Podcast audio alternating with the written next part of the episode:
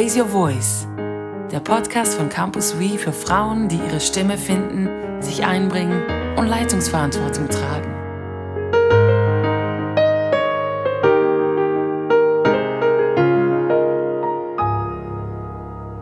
Herzlich willkommen zu diesem Podcast. Ich bin die Sabine Fürbringer und heute beschäftigen wir uns mit dem Thema Kommunikation. Und zwar Kommunikation zwischen Männern und Frauen, die sich manchmal anfühlt, als ob wir unterschiedliche Sprachen sprechen würden.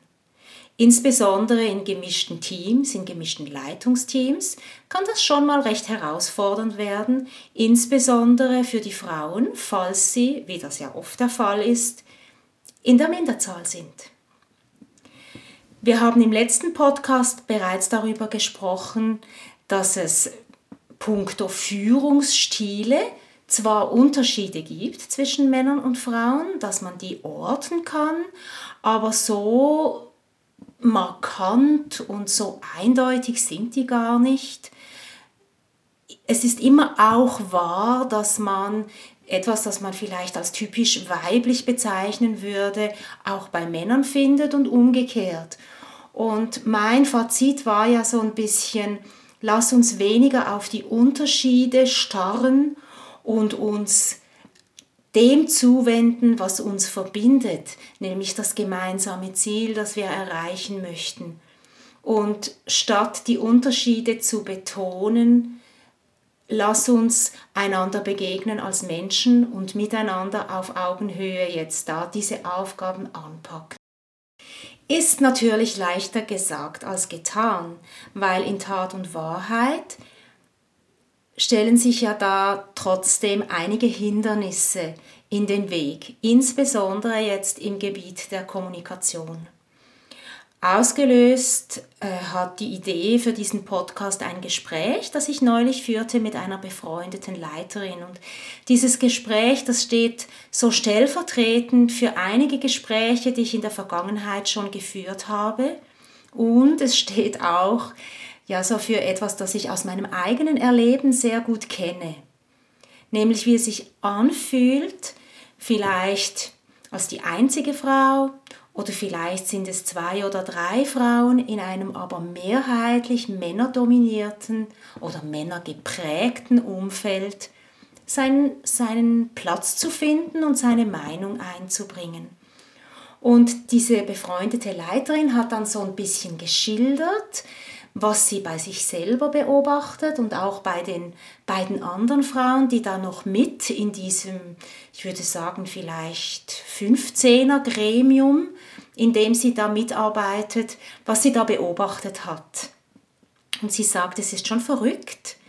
Wir Frauen verstummen, auch ich, die ich eigentlich eine eloquente, energische und, und sehr energetische Frau bin, auch ich werde unsicher, ich nehme mich zurück und ich kenne mich aus anderen Umfeldern, wo ich nicht so bin, wo ich mich anders einbringen kann. Aber da fühle ich mich doch so ein bisschen auf dem Glatteis und weiß nicht so recht, darf ich, soll ich, ist das intelligent genug, ist das irgendwie passt das, was ich jetzt da sagen möchte und ich halte mich zurück.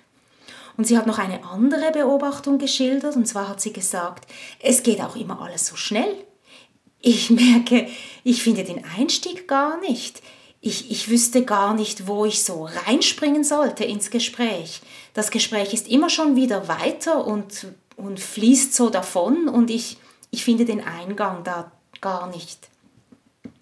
Und sie beschreibt oder sie hat damit etwas beschrieben, was ich selber auch schon so erlebt habe, dass ich in einer Gruppe drin sitze und vor lauter Zuhören verpasse ich es, mich selbst einzubringen. Und dann ist die Zeit vorbei und meine Meinung wurde gar nicht gehört. Oder meine Meinung, die war jetzt für meine Ansprüche noch gar nicht an den Punkt herangereift, dass ich gedacht hätte, das könnte man so einbringen diese Wahrnehmung mit dem unterschiedlichen Tempo, das wir als Frauen und Männer in einer Gesprächsrunde so an den Tag legen, die ist gar nicht so falsch. wenn man jetzt mit einer Stoppuhr in so einem Team drin sitzen würde, da würde einem sehr wohl etwas auffallen in Bezug auf Geschwindigkeit und Wortwechsel und wie rasch das, das geht. Aber dazu später noch, noch so ein paar Hinweise. Ich entführe euch mal kurz in die Welt der Psychologie. Und zwar in die Welt der Kommunikationspsychologie und in die Anfänge da, wo unsere Gesprächsgewohnheiten geprägt werden, nämlich in die Kindheit. In den 80er Jahren, da hat eine Linguistin oder sie war irgendwie Professorin für Soziolinguistin, die Deborah Tannen, die hat da umfangreiche Untersuchungen gemacht in Bezug auf Kommunikationsgewohnheiten von Mann und Frau. Und sie hat da interessante Erkenntnisse gewonnen. Und da möchte ich euch so zwei kleine Beispiele, die gerade dann eben für uns auch als Leiterinnen in gemischten Teams relevant sind, da möchte ich euch mitnehmen. Und zwar gehen wir zurück und beobachten mal die kleinen Mädchen und die kleinen Jungs in dem Alter, wo sie sich das aneignen, das Miteinander kommunizieren, das sich durchsetzen in Gruppen, das sich verständlich machen in Gruppen. Das geschieht ja meist so im Alter zwischen fünf, sechs, sieben, so im Primarschulalter wo die Kinder miteinander spielen und die ersten Erfahrungen auch außerhalb der Familie mit Sprache machen. Und interessanterweise geschieht das zu dieser Zeit in geschlechterspezifischen Gruppen. Also die Mädchen, die spielen mit den Mädchen und die Jungs, die spielen mit den Jungs. Falls du selber Kinder hast, ist dir das bestimmt schon aufgefallen, dass sie sehr oft eben gerne die Freundin als Tochter oder den Freund als Sohn mit nach Hause bringen. Und in diesen, Klein in diesen Gruppen werden jetzt Freundschaften gebaut. Bei den Mädchen lässt sich beobachten, dass sie eher in kleineren Gruppen spielen und so die beste Freundin, die ist wichtig. Und die Freundschaften, die werden aufgebaut und dann auch aufrechterhalten manchmal auch gebrochen, indem man eben miteinander redet. Und wenn ein neues Mädchen in so eine Gruppe hineinkommen möchte, dann hat sie es schon eher schwer, da reinzufinden und sie muss sich da reinschwatzen und bewähren. Aber wer dann mal aufgenommen ist, der gehört dazu. Mädchen, die mögen auch so die kooperativen Spiele. Und ich erinnere mich gut an unsere, bei unseren eigenen Kindern, wie es bei den Mädchen immer so auch um, um Rollenspiele ging und da wurde geschwatzt und geschwatzt aus dem Zimmer raus. Bei den Jungs in diesem Alter lässt sich beobachten, dass sie sehr gerne draußen spielen, sich viel bewegen dabei und sie spielen auch öfters in größeren Gruppen. Und sie verbringen ihre Zeit miteinander eher mit Aktivitäten als mit Worten.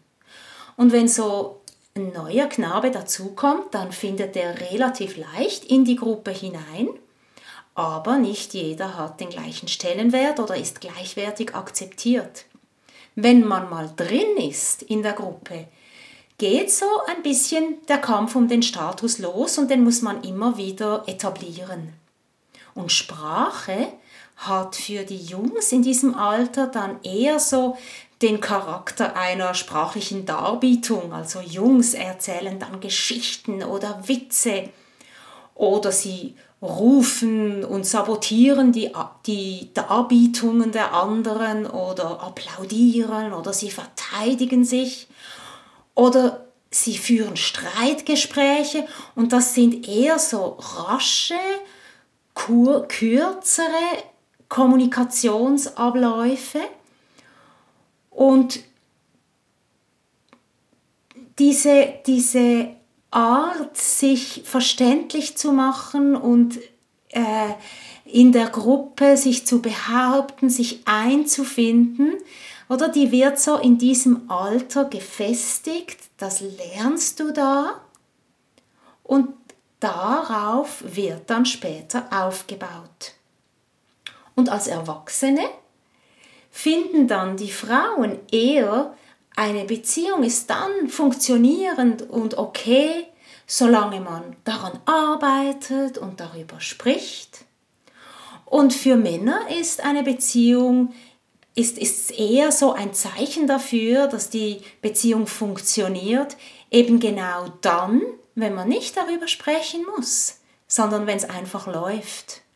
Ja, und wer hat recht? Wir greifen da zurück auf Erfahrungen, die wir in der Kindheit gemacht haben und wo, wo wir da darauf dann unsere ganze Kompetenz etablieren. Ein weiterer Aspekt, der uns dann im Erwachsenenalter gerade in Gesprächen so begegnet, ist nicht nur das Sprechen, sondern eben auch das Zuhören. Also Zuhörkompetenz ist ein wichtiges Merkmal für funktionierende Gespräche. Aber woran messen wir denn, ob mir jemand zuhört oder nicht? Wenn du dir das mal so überlegst, merkst du, ja natürlich, wenn mein Gegenüber mich anschaut, wenn da ab und zu ein Zuhörgeräusch kommt in Form eines mm, ja, mm, Irgend sowas in der Art, vielleicht ein aufmunterndes, aufmunterndes Zunicken, ein Augenaufschlag, ein Lächeln, all diese nonverbalen Zuhör, Geräusche, Mimik, Blicke, die halten das Gespräch am Laufen und so lenken wir Gespräche. Wenn man Frauen und Männer beobachtet, einerseits wie oft sie solche bestätigenden Geräusche oder Bewegungen oder Blicke von sich geben und andererseits in welchen Situationen, dass sie das von sich geben, zeigen sich auch da große Unterschiede. Frauen machen rein anzahlmäßig viel mehr derartige Signale. Und wenn Sie so ein Signal senden, markieren Sie damit einzig und allein, ich höre dir zu. Ich verstehe, was du sagst, im Sinn von, mach weiter, ich bin mit dir, ich möchte hören, was du sagst. Männer, die gehen viel sparsamer mit diesen Geräuschen um. Und wenn sie so ein, -hmm, ja, genau, oder ein aufmunterndes Nicken von sich geben, dann signalisieren sie damit, dass sie inhaltlich einverstanden sind. Sie machen also eine sachliche Aussage damit. Frauen machen eher eben diese Beziehungsaussage, ich bin mit dir, ich höre dir zu, ja, mach weiter. Männer sagen mit diesen Geräuschen und Blicken eher, genau, das sehe ich auch so, ich gebe dir recht. Und daraus lässt sich ja relativ einfach ableiten, dass eben Frauen viel öfter solche Signale senden und wenn sie selber Sprecherin sind, eben auch viel öfter derartige Signale erwarten. Und umgekehrt kann es für Männer sehr irritierend sein, wenn eine Frau nonstop eben nickt und ja, ja sagt, weil für ihn das unbewusst ständig signalisiert, ich bestätige dich, ich bin einverstanden, ich sehe es genauso wie du. Ja, und nur schon diese Dinge, die können uns ungemein irritieren im Gespräch. Und insbesondere kann das irritieren, wenn du jetzt als Frau dich zu Wort meldest in einer Gruppe, wo der allergrößte Teil Männer sind und die hören dir zwar zu, aber sie geben dir diese Signale, die du gewohnt bist und auf, auf die du irgendwo auch angewiesen bist, wenn sie dir diese Signale nicht senden. Und dann kommt da noch eine weitere Dimension dazu, nämlich die Art und Weise, wie wir den Sprecherwechsel initiieren.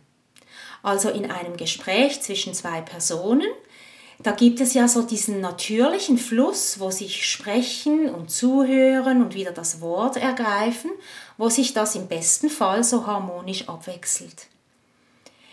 In einer Gruppe, in der eine Mehrzahl Männer drin sitzt, die miteinander kommuniziert, finden Frauen ganz oft den Einstieg ja nicht.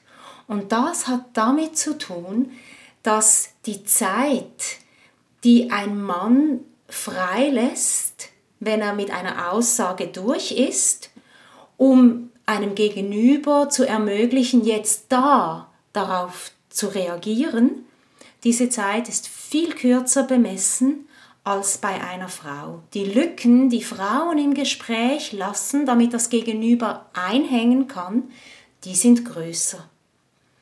Das heißt, wenn ein Mann eine Lücke lässt und die Frau, die ja davon ausgeht, dass diese Lücke größer sein wird, die hängt nicht gerade ein, dann denkt der Mann, ja, sie hat nichts dazu zu sagen, ich darf weitersprechen.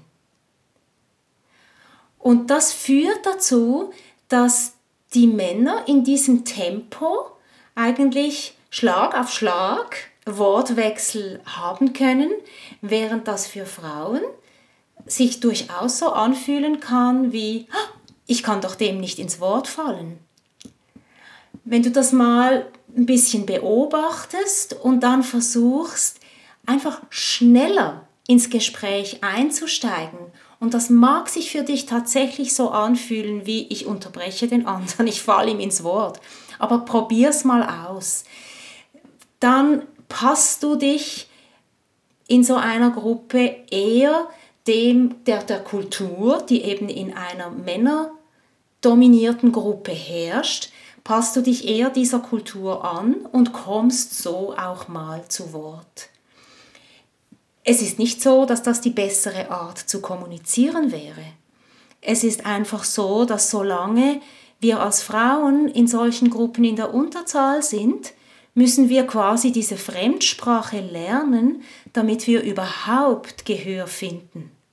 Das Ziel ist natürlich durchaus, dass wir eine Kommunikationskultur etablieren können, wo beide vom Guten des anderen profitieren und sich das auch ein Stück weit aneignen können.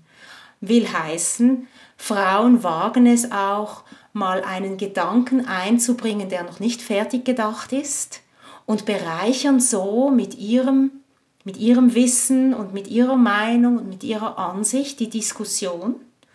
Und Männer profitieren davon, wenn sie mal einen Gedanken auch im Raum einen Moment stehen lassen, dass sich der setzen kann und daraus vielleicht noch ganz andere und neue Wege sich eröffnen. Also es ist nicht so, dass die eine Gesprächskultur die bessere wäre als die andere, sondern wir profitieren beide voneinander und tatsächlich gibt es aber auch Situationen, wo die eine, die schnelle Kommunikationsform, der eher ausgereifteren, die Lücken lässt und die so, äh, ja eben das, das eher weiblich beziehungsbetonte zulässt, also wo die eine der anderen überlegen ist und umgekehrt. Ich habe äh, im Abstand von ganz kurzer Zeit in der Zeitung zwei von zwei verschiedenen Studien gelesen. Und da hieß es, die eine Schlagzeile in der Zeitung hieß, Ärztinnen sind die besseren Ärzte. Geht es um Leben und Tod, könnte es für Patienten von Vorteil sein, von einer Ärztin statt von einem Arzt behandelt zu werden. Hm, spannend. Da ging es um eine Studie, eine Harvard-Studie, bei der bei der 1,5 Millionen Spitaleintritte beobachtet wurden und es wurde errechnet, dass man so 32.000 Menschenleben retten könnte. Da ging es um Patienten stationär, die über eine längere Zeit gepflegt werden mussten und man hat gesehen, die Frauen, die Ärztinnen legen mehr Wert auf Kommunikation, auf die persönliche Beziehung zum Patienten. Das ist ihnen wichtiger, näher. Und das hat dazu geführt, dass sie auf diese Art eben auch Details nicht übersehen haben, was schlussendlich zu einer höheren Rate an Genesung und Überleben geführt hat. Parallel dazu gab es einen Artikel, der war so mit der Schlagzeile überschrieben, im Notfall bitte ein Männerteam. Wenn es um Leben und Tod geht, sind männliche Rettungsteams erfolgreicher. Und da wurde genau das Gegenteil eigentlich belegt, dass im Notfalldienst Ärzte den, den, den höheren Faktor an Überlebenden dass man da den höheren Faktor an Überlebenden hervorgehen sieht. sieht.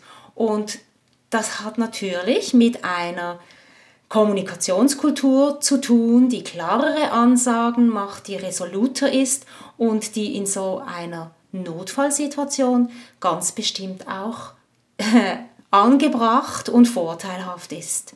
Also es ist nicht die eine Form der anderen irgendwie überlegen, sondern ja, das ist schon bald so mein Mantra, meine, meine Daueraussage. Lasst es uns zusammentun und lasst die Stärken und die Eigenheiten, die wir als Männer und Frauen haben, lasst uns das zusammentragen, damit wir bessere Resultate haben. Ja, wie gehen wir jetzt oder wie, wie kannst du damit umgehen, wenn du jetzt wirklich so in einem Team drin bist, wo die Frauen in der Unterzahl sind? Ich glaube, so dass das Dringlichste ist, finde dich ein Stück weit damit ab, dass du in einer Übergangsphase, in der wir oft eben noch drin sind, wo Frauen untervertreten sind, dass du diese Fremdsprache dir ein Stück weit aneignen musst.